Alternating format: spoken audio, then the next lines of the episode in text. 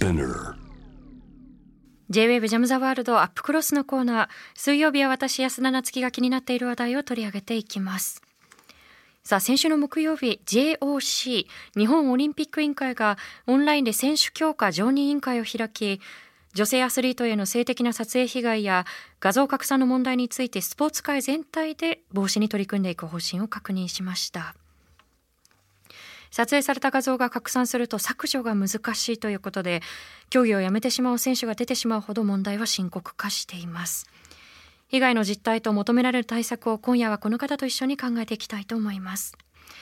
この問題に詳しい盗撮罪の必要性を訴えている弁護士の上谷さくらさんです。上谷さんこんばんは。こんばんは。よろしくお願いいたしますよろしくお願いいたします。さあこの問題報道がなされてから非常にこう深刻だなというふうに私もあの感じ考えていたんですけれども、はい例えばこの性的な意図を持った撮影によってはい。アスリートの方々に具体的にどういう被害が出ているのかそのあたりからまず伺えますでしょうか？はい。あの、この盗撮はですね、あの、普通の競技をしているところの写真ではなくて、例えばその試合前にストレッチをして、こう足を広げている部分のアップとか、陸上上のスタートの時にこう背後からこうお尻の部分だけアップで撮ったり、はい、あとそのユニフォーム姿にですね、男性の精液のようなものをかけた写真を加工してみたり、それからあの水泳ですね、水着であの透けて見えるカメラを利用して、はい、まあそのまあ正規などがあの見えてしまうような写真っていうのがネットに流れてしまうといいうような被害がありまして、あのそれで競技をやめてしまう選手もいて、非常に重大な問題になっています。そうですよねそれが一度はい例えばひとたび拡散してしまうと、まあはい。あのまあ、ネット上でのその、まあ、入れ墨のようなあのはい形というふうに言われることもありますけれども、はい。まあ、オンラインタトゥーですね。でそうですそうなるとね。やっぱり競技の場に出てくるということもこうトラウマとの戦いになってしまう、非常にこう難しくなるんではないかと思うんですがそうしてやはりこうそうですね競技からリタイアしてしまうけ選手もいるということですね。はい。うん。あの例えばですねあの私もこの写真の仕事をしていてはい。で学生時代にですねあのチアリーディングのあの大会の撮影のバイトをしたことがあったんですね。でその時も、まあ、親御さんだったらええこの角度からは絶対撮らないよねっていう、あの角度から撮っている人たちがたくさん実はいてでしかもはい。それは未成年の方々の大会だったんですよね。で例えばこれって年齢問わずかもしれませんけれども未成年の選手も被害に遭っているということなんでしょうか？そうですね。まあ、中学生や高校生の選手も同様の被害に遭っていると聞いていますう。んあの例えばこれ撮影された画像というのははい。あのどういった形で拡散されてしまうのかこれおそらくアフィリエイトだったりですとかあるいは売買だったり、金銭的なものも絡んでくるのかなと思うんですけれどもそのあたりも含めて伺えますでしょうか？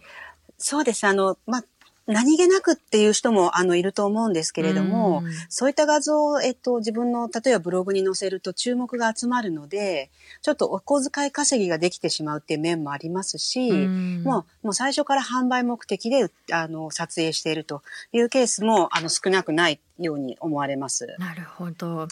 はいのこれ先ほどあのまあ競技をやめてしまうという方もいらっしゃるということだったんですけれども、あはいのこうしたその性的な被害ってその競技をやめてしまうということにとどまらなくて、まあはい例えばそのその後もこうトラウマがずっと続いたりですとか、はいまあええ心だったりその尊厳をこう長く踏みにじられてしまうということにつながっていくと思うんですね。で、はい一。刻も早く対策が取られるべきだと思うんですが、はいあ。の現時点で例えばそのそういった性的な意図の撮影を防ぐために、はいどういった対策が現場レベルでは取られているのかそのあたりはいかがでしょはい。あのー全部の大会かどうかはちょっと私も把握してないんですけれども、はい水泳なんかだと、まあ、あの、撮影を許可制として、えー撮影を許可するエリアと、えー禁止するエリアを設けているケースもあるようでう。す。はい陸上も、はい、同じような感じで撮影禁止エリアを設けているというケースが多いようです。なるほど。あのまあエリアごとにその分かれる分けられるはいということは一つの、まああのまあ対策ではあると思うんですけれども、はい例えば。これ撮影を全面禁止するという競技もはい中にはあるんでしょうか？そうですね。あの、今のところですね、まあ、その家族とか、えっ、と、例えばその関係者ですね、監督かコーチで、えー、申請制にして許可を得た人だけが、えー、撮影できるということは聞いたことありますけれども、さすがにちょっと全面禁止までは私もちょっとあの聞いたことがないです。なるほど。はい、まあその撮影エリアを限定するにしても、まあ、申請制というのは、はい、例えばその事前に撮影をできる人がこう申請したりですとか、あとはその機材の登録とかそういったことでしょうか？えっ、ー、と、基本的にはその、えっ、ー、と、家族とか、えー、競技関係者の、まあ、身分をきちんと確認した上で、えー、その許可証みたいのを渡してという手続きになっていると思います。なるほど。まあ、あの対策それぞれ重層的にやっていく必要性があると思うんですが例えばその、はい、まあ、不審な人がいないかどうかというその見回りというのもその一つかなと思うんですけれども、はい、そのあたりはいかがでしょう？そうですね。見回りも必要になってくるかと思います。それからまあそういったあの盗撮を発見したら直ちに警察に通報しますよっていうことをあの事実上広報している大会もあるようですので、えもう少しあのそういったあの広報を徹底するとあのいうことも必要になってくるんじゃないかなと思います。なるほど。あのただ例えばその撮影規模によっては難しい場合もあるんではないかというふうに思うんですよね。はい、その、えー、まあ大規模な大会である程度こう、はい、まあ人員が避ける、はい、あるいはその予算がつくという大会であれば、じゃあその警備の人たちにお願いしましょうということもできると思うんですけれども、例えばその地方レベルの比較的まあ小規模な大会だったとすると、そのあたり難しくなってしまうんではないかと思うんですが、いかがでしょう？そうですね。あの、スポーツの大会は、まあ、あの、大小に関わらず、本当に、あの、いろんな場所で、日常的に開催されてますので、ええ、全部そういうことをして回るっていうのは、まあ、不可能に近いかなというふうに感じます。あとこれはあの技術的な話にはなってしまうんですけれども、はい、近年その、まあ、カメラが小型化してでなおかつその高性能化してますよね。はい、で、はい、あの私も、まあ、あの写真を撮る人間なので日々機材に触れているわけなんですけれども、こんなに小さいのにこんなに精巧に撮れるんだっって驚かされることがやっぱりこう増えてきたんですよね。でそうなると、はい、まあ見回りをしたりですとかあるいはその申請制にしたとしても、えそこからやっぱり必ずこう漏れてくるものがあの、はい、あるんではないかなというふうに思うんですがいかがでしょうか？そうですね。やっぱりもう完全にこうシャットアウトするっていうのは非常に難しくて、あの、まあ、あの、安田さんおっしゃるように、まあ、例えばその、あの、今、その日常のこう、持ち物をがカメラの形になったりしているので、例えばそのメガネのつるの部分がカメラになってたりとか、はい、ありますね。あの、はい、あの、携帯のバッテリー型になっていたりっていうのがありますので、まあ、それだけで見破るっていうのはかなり難しくなってきてるとは思います。そうですね。その、はい、まあ、人的な目でやっぱりこう、そういった不審な動きっていうのを探し当てるっていうことの限界もあるなということも私も感じるんですけれど、はい、あの一方でその私自身気になるのがその、はい、もう少しちょっと規模の広い問題、まあ、あの構造の問題になっていくと思うんですけれども、はい、メディアの伝え方の問題というのもこういった例えばその性的な撮影を助長してしまっている面があるんじゃないかというふうに感じることがあるんですよね。はい、で例えばその、まあ、特集が、まあ、雑誌なりそのウェブの記事で組まれた時に、はい、そのやたらとこう体のラインを強調するような言葉をつけたり、えー、あるいはそういった写真をあえて選んできたりというものも、うんうん、まあ、少なくないかなというふうに思うんですがそのメディアの伝え方の影響というのはいかがでしょうか？えーまあ、それもあるかもしれないですよね。あの、まあ、メディアの場合は、まあ、そこまで露骨なのはないと思いますし、あの、選手の尊厳を本当にダメにしてしまうような写真っていうのはアップしないとは思うんですけれども、あの、そういうのはやっぱ参考にしてもっと際どくとか、あの、もっと、あの、興味を引くようにっていうような風にエスカレートしやすい側面はあるかもしれません。そうですね。はい、まあ、性的にその消費するという意味では、ちょっとまた全然その分野は違うんですけれども、はい、あの、昨日ですね、あの、タイツのメーカーが、あの、ね、そうですね、あの、性的なやはりことを強調した画像をこう、アップして、でそこにやっぱりこう非難が集まったということで、そのやっぱりまあ、大きな組織だったりそのメディアが消費するような目線をこう向けないということも、まあ、間接的にはこう必要かなというふうに思うんですよね。はい、でそれからその、まあ、気になるのが例えば実際にその被害を受けてしまった時ですね、はい、あのこういった問題非常にこうまあ、相談がしづらいですしその声が上げづらい問題だと思うんですけれども、はい、被害が実際にその起きてしまった時に、はい、まあ、相談の間口だったりですとか、はい、あるいはそういった期間があるのかということそのあたりはいかがでしょう、えっとですね、現時点でここに行けば大丈夫というような統一した窓口っていうのは多分ないと思うんですね。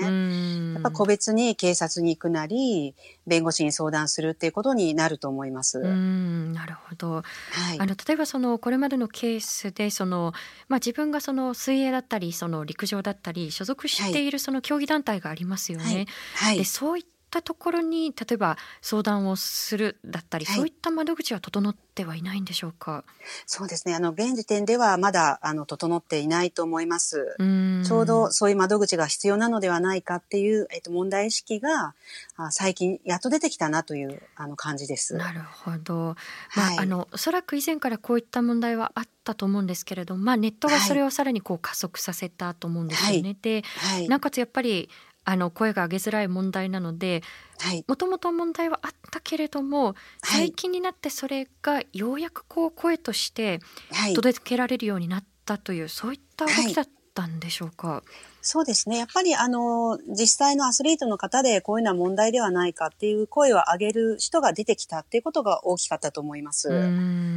あの、この問題が出てきてから、あの、やっぱりいろんなアスリートたちがこういう問題があるんだって発言を始めて、で、実は女性だけじゃなくて、男性アスリートに対する盗撮、まあ、性的盗撮も昔からあったんだよっていう問題点も出てきましたので、あの、まあ、これまで、あの、こう、地下に潜ってたのがようやく表に出てきたなっていう段階だと思います。なるほど。あの、これからその JOC をはじめとしたそのスポーツ界全体で、はい、あの、対策をこれから取っていこうということになると思うんですけれども、はい、スポーツ界としてはこれ、はい、どういった対策をこれから具体的に行っていくのが望ましいというふうに上谷さん考えますか？そうですね。やっぱりまずは現状を把握することが大事だと思ってまして、あの、まあ、各種団体で自分のその競技の、あの、やっている選手たちに、そういう被害を経験がないかとか、えー、見たことがないかっていうアンケートなどを取って、現実を把握することだと思うんですよね。はい。で、それから、あの、そういった被害に対する相談窓口を作ったり、えー、法的手段に出る場合のサポートをしたり、えー、盗撮は許さないっていうキャンペーンをして、はい、えー、一致団結してまあ許さないという姿勢を強く打ち出していくということが必要になってくると思います。なるほど。やはりこう声を上げた当事者というのは、例えばそのまあバッシングの被害だったり二次被害を恐れるということも往々にしてあると思うんですよね。はい、なので、えー、そういったサポート体制をまず作って、はい、まあ孤立をさせないということは本当にこう大前提かと思うんですけれども、はい、ツイッターでもですねあのこの問題たくさんコメントをいただいているんですが、はい、えツイッターネーム姉耳さんから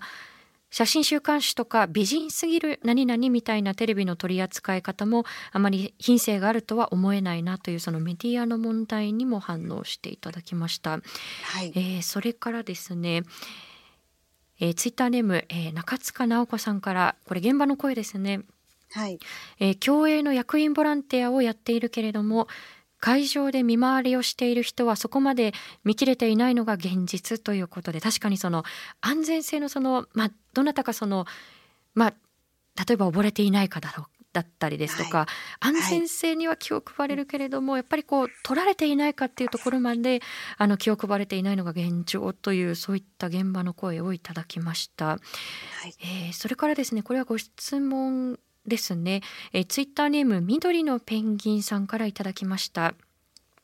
え、運営なりこれはおそらくそのスポーツ団体の運営ということだと思うんですけれども、え、運営なり指導者に女性が少ないというのも声を上げづらい要因の一つではないでしょうかということがあるんですけれどもそのあたりのその現場レベルでのそのジェンダーの問題というのはいかがでしょうか？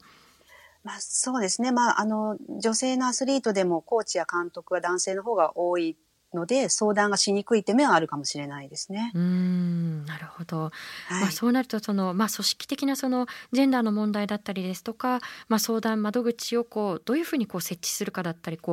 さまざ、まな面でその改革が必要かなというふうに思うんですけれども、はい、あの先ほど皆さんにお伝えした通りなんですけれどもこの問題ってスポーツ界だけの問題ではないしもっとその法的なことに訴えられないかということでこれから考えていきたいと思うんですね。はい。で例えばこれは女性アスリートに限らずだと思うんですけれどもそはいのこういった性的なその撮影の被害に遭ってしまうということを例えばその法律で取り締まるということこれはできないことなんでしょうか？えーっとですね、今その直接にこれ盗撮を法律で取り締まるっていうものがないんですよね。あそうなんですね盗撮自体を。はい、そうですね。あの、各都道府県条例で取り締まりがなされているっていう段階ですので、ええで、その条例っていうのはその各都道府県で中身が違いますし、えええー罰則の重さも違うということで、ある県では盗撮として、えー犯罪になるのが、ある県だと盗撮ではないというような事案も起こってるんです。なるほど。はい。あのこれ法的に守れないというふうになるとますますその声も上げづらくなるとは思うんですが、はいあの。例えばこれ名誉毀損だったりですとかその、はいまあ、侮辱罪だったりそういったことに問える可能性というのはないんでしょうか？可能性はないわけではないんですけれども、うん名誉毀損になると、やっぱりちょっとその憲法の表現の自由の兼ね合いが出てきますし、うんえー、とそれによって社会的評価を低下させたことっていう要件がついてきてしまうので、うんその評価が難しいっていう面があるのと、あと侮辱罪って法定刑がすごく軽いんですよね。そうですあねの。はい、交留または過料っていうあのとてもあの軽い刑になっているので、はい。事実あの実務上はですね、あの事実上逮捕できないってことになってるんです。なるほどこはいれ難しい、例えばあのパッと思い浮かぶのがこれ例えば肖像権だったりですとか、はいあるいはそのプライバシーの侵害に当たるという、はい。こういった可能性はないんでしょうか？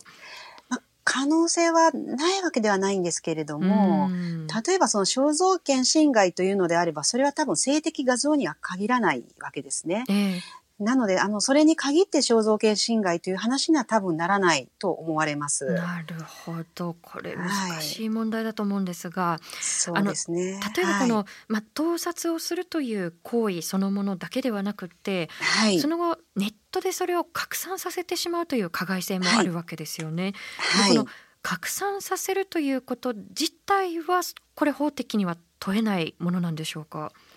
あの、形式的には刑法のわいせつ物反布罪っていうものには該当する可能性あると思います。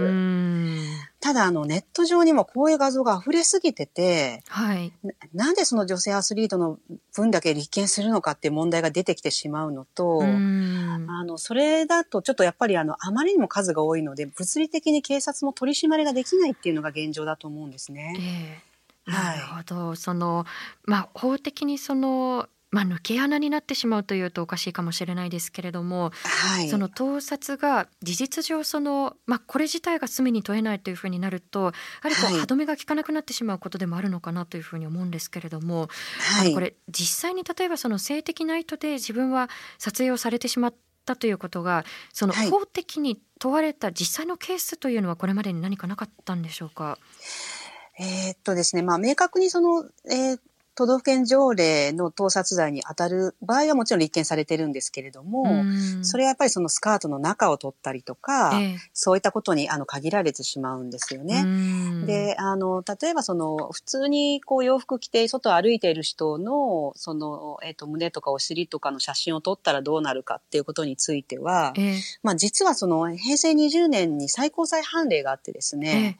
えーこれあの、ショッピングセンターで、あの、女性の背後から約5分間ですね、うん。40メートルにわたって付け狙って、まあ携帯カメラでその細身のズボンのお尻のところを11回撮影したっていう行為なんですけれども、これがですね、条例違反になるっていうふうに判断されたことはあります。なるほど、まああのされた方にとってはもう恐怖以外の何者でもないと思うんですけれども、はいまあこれが一応その判例にはなっているということなんですよね。そうですね。はい。うんあの例えばそのまあこういった判例これは条例違反だよということに限らず、ねあの、はい盗撮罪というものが必要だということを上谷さん、はいこれまでも訴えてきたと思うんですよね。で、はいあ。の今上谷さんが訴えてらっしゃるこの盗撮罪っていうのがあの、はいどういったったものでで、はい、なぜこれが必要なのかということを教えていただけますでしょうか？はい、これはですねその盗撮の範囲をどこに限るかっていうことはちょっと問題なんですけれども、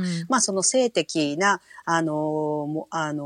ものですね、えー、それも性的なってどこから性的かってするのはまあちょっと定義とかこれから考えなくちゃいけないんですけれども、えー、そういったあの性的な、えー、と写真を、えー、撮ること自体を、えー、禁止すると。いうことですね。うそういったあのストレートに盗撮を禁じる、えの盗撮が必要と考えていて、えやっぱりあのこれまであのその直接に取り締まる法律がなくて、えまあ各その都道府県の条例でバラバラになっていると。あの、いうことと、あとですね、まあ、軽犯罪法の密かに覗き見る行為っていうのに当たる場合もあるんですけれども、軽軽犯罪法ってあの昭和23年にできた法律なんですね。えで、今みたいなこう時代を想定してないので、えまあその場でちょっとこう、お風呂場覗き見したぐらいの、あの、経営にしかなってないんですよね。今はその盗撮そのものも、まあひどいですけど、それよりさらにネットで拡散されることで、被害が重大化していくと、あの、まあ先ほどお話したデジタルタトゥーですよね。とということもあるので、それであの被害回復が全く図れないっていう問題意識がありますので、あの、これはもうぜひともあの刑法の中の犯罪として、えー、作られていくべきだというふうに思っています。なるほど。まああの、はい、これまでのお話からもですね、今の法体系では被害者の方々のそのまあ救済が十分になされないということがあったと思うんですけれども、はい、私もこれ少し調べてみて、んと思ったのが、はい、あの例えばそのこれは条例に違反しているだったりですとか、あるいはそのまあ侮辱罪に問われるということもあるのかもしれないですけれども、その盗撮した側が所持しているそのデータを、はい没収するっていうことが時に難しいという記事も読んだことがあるんですがこれちょっとびっくりしたんです。ね、はい、そのあたりいかがでしょう、ね、はい。あのこれですね。あのえあの条例違反の場合はその盗撮すること自体が違法なので、えーえーと、その、えーと、とデータを没収することができるんですけれども例えばそれに当たらないことですね。ちょっとあの場面違うかもしれませんけれども例えばその、えっ、ー、とまあ、レイプですね、レイプの場面を、はい、えっと、その撮影してる画像なんかは、強制的に没収ができないんです、基本的に。その、レイプが罪に問われたとしてもということでしょうか？はい、そうなんです。はあ。はい。なので、あの、今ですね、私、あの、性犯罪に関する刑法の改正のあの検討会っていうのが法務省にあるんですけれども、えっ、ー、と、それの委員もやっているんですが、えー、そこであの、盗撮罪を作るべきではないかという今議論をしていまして、で、あとそういったあの、画像もももっと簡単に没収できるようにしなくちゃいけないっていう話ですとか、えっ、ー、と、ネットに拡散したのを、えっ、ー、と、どういうふうに消去していくか、えそういった、例えばその消去命令みたいな法律を作れるのかっていうかなり突っ込んだ議論をしていますので、まあ今一生懸命こう頑張ってその、あの、被害を、あの、これ以上、あの、拡大化させないための法整備を考えているというのが現状です。ほど。これ非常にこう頭の痛い問題といいますかその深刻な問題だと思っていて、はい、その、まあ、例えばその加害者のもとに撮影したその元のデータが画像なりその動画なりがあるっていうこと自体があの被害者にとっては暴力性を持つことだと思うんですよね。でこれ、ね、まあ、この点から言ってもあの、例えばそれをよりあのスムーズにその没収をできるようにするだったりですとか、はい、まあ、法的な改革不可欠かなと思うんですが、はい、ただ先ほどその上谷さんがおっしゃったようにその、性的というのはそのどこに限るのかということこれ非常に難しいところだと思うので、リスナーさんからもメッセージといいますか質問ですね、いただいています。はい、ラジオネームモードさんからいただきました、え盗撮罪について疑問があります。事前の許可を得ずに撮影した中で盗撮に該当するかどうか誰がどのように判断するのでしょうか。不適切な場所での撮影やネットに無許可でアップするようなケースは明らかに NG だとしても個人の感覚に頼りすぎると基準が曖昧になる可能性もあると思うのですがという。あのこれツイッターでもですねあの同様のご指摘をいただいていまして、はい、えー、直樹さんからえー、盗撮の定義をはっきりしないとカメラを持っているだけで何を言われるかわからないし現実的に選手からも写真くださいと言われるのでしっかり撮りたい人にとってはこれはもしかすると、まあ、これは盗撮をする側にあのおっしゃっていることだと思うんですけれども盗撮をするっていう人たちは迷惑な話だなという、はい、あのそういった声ですね。この線引きの難しさというのは上谷さんいかがでしょう？そうですね。あの盗撮をするのは本当一部の人だと思うんですよね。うん。あの、そういったあの写真撮影する人はやっぱりカメラが好きだったり、本当に美しいものを撮りたかったり、またあの、撮ってもらう人も、あの、もちろんあの、喜んで撮ってもらっていることの方が圧倒的に多いと思うんですね。うんなので、こう、何でもかんでも盗撮ってするのはもう本当にあの自由な社会を侵害してしまいますので、それはもちろん望ましくないというので、まあ、何をもって盗撮とするかっていう明確な定義づけは非常に重要だと思っています。なるほど。あの、はいそのあたそのあたりも慎重にこう議論をこれから重ねていく中だと思うんですが、はい。例えばこの盗撮罪を作るということにあたってはい何かこう、壁になるものだったりですとか、まあ、こはいれはハードルになるかもしれないということ、他に何かありますでしょうか？えーっとですね、実は、あの、まあ、いろんな、まあ、今、検討している、まあ、委員の中でも、いろんな法律家の人たちいらっしゃるんですけれども、うんあの、盗撮罪いらないっていう考え方の人はいなくてですね、あそうなんですね。はい。はいやっぱりこれなんか規制しないことにはとんでもないっていうのでは一致してるんですね。うんで、その中で、まあ、どこまで明確化するかっていうことについては、まあ、個々意見があるという感じです。なるほど。まあ、あの例えば先ほど前半に伺ったのはその、えースポーツ界のその実態ということだったんですけれども、まあ、声を上げられるようになったのが本当にごく最近ということで、まあ、はい被害の実態というのもまだ明らかになっていないところがたくさんあると思うんですよね。はい。でどういったが実態があるのかということを浮き彫りにするのと平行線でどういった対策をそこにするのかという議論、これから深めていくところだと思います。はい一方であのこれはあの盗撮という問題に限らずだと思うんですけれども、はい。まあ、こういった性的な被害性暴力に対してその声を上げると、まあ、必ずその今残念ながらバッシングだったりですとか、あるいはその誹謗中傷の声というのが、あのはい。そこに対してこう上がってしまう。でそれがやはりこう二次被害になってしまうという、まあ、構造的な問題がどうしてもこう存在していると思うんですよね。はい。でアスリートの方々だったりもちろんそれはアスリートの方々に限らずなんですけれどもそのはい。安心して過ごせるようなその環境を作っていくためにじゃあはい。私たち一人一人に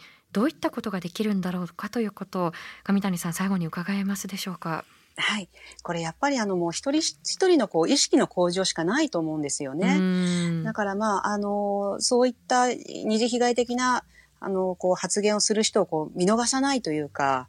こう、あの問題があると思ったらそれはおかしいというふうに声を上げていかないと、うん。それについて黙っているってことはやっぱりそれを認めてしまうことになりかねないですから、うん。あの、こういったことはおかしいんだということの、えっと、個人、それぞれが意識を持つことも大事ですし、うん。まあ、国や自治体や、まあ、いろんな団体がですね、そういうことはもう、あの、被害者バッシングが恥ずかしいことなのだとうん。いうような啓発活動をもっとしっかりやらないとダメだと思います。そうですね。その、はい。まあ、公の機関公的な機関がそれを積極的にやっていくということもそうですし、まあはい例えばその政治家だったり声の大きな影響力の強い人たちが、はい。そのまああの性的な問題に対して心ない言葉をはい吐いたりということもあると思うんですよね。で、はい。あまたこの人かではなくて、はい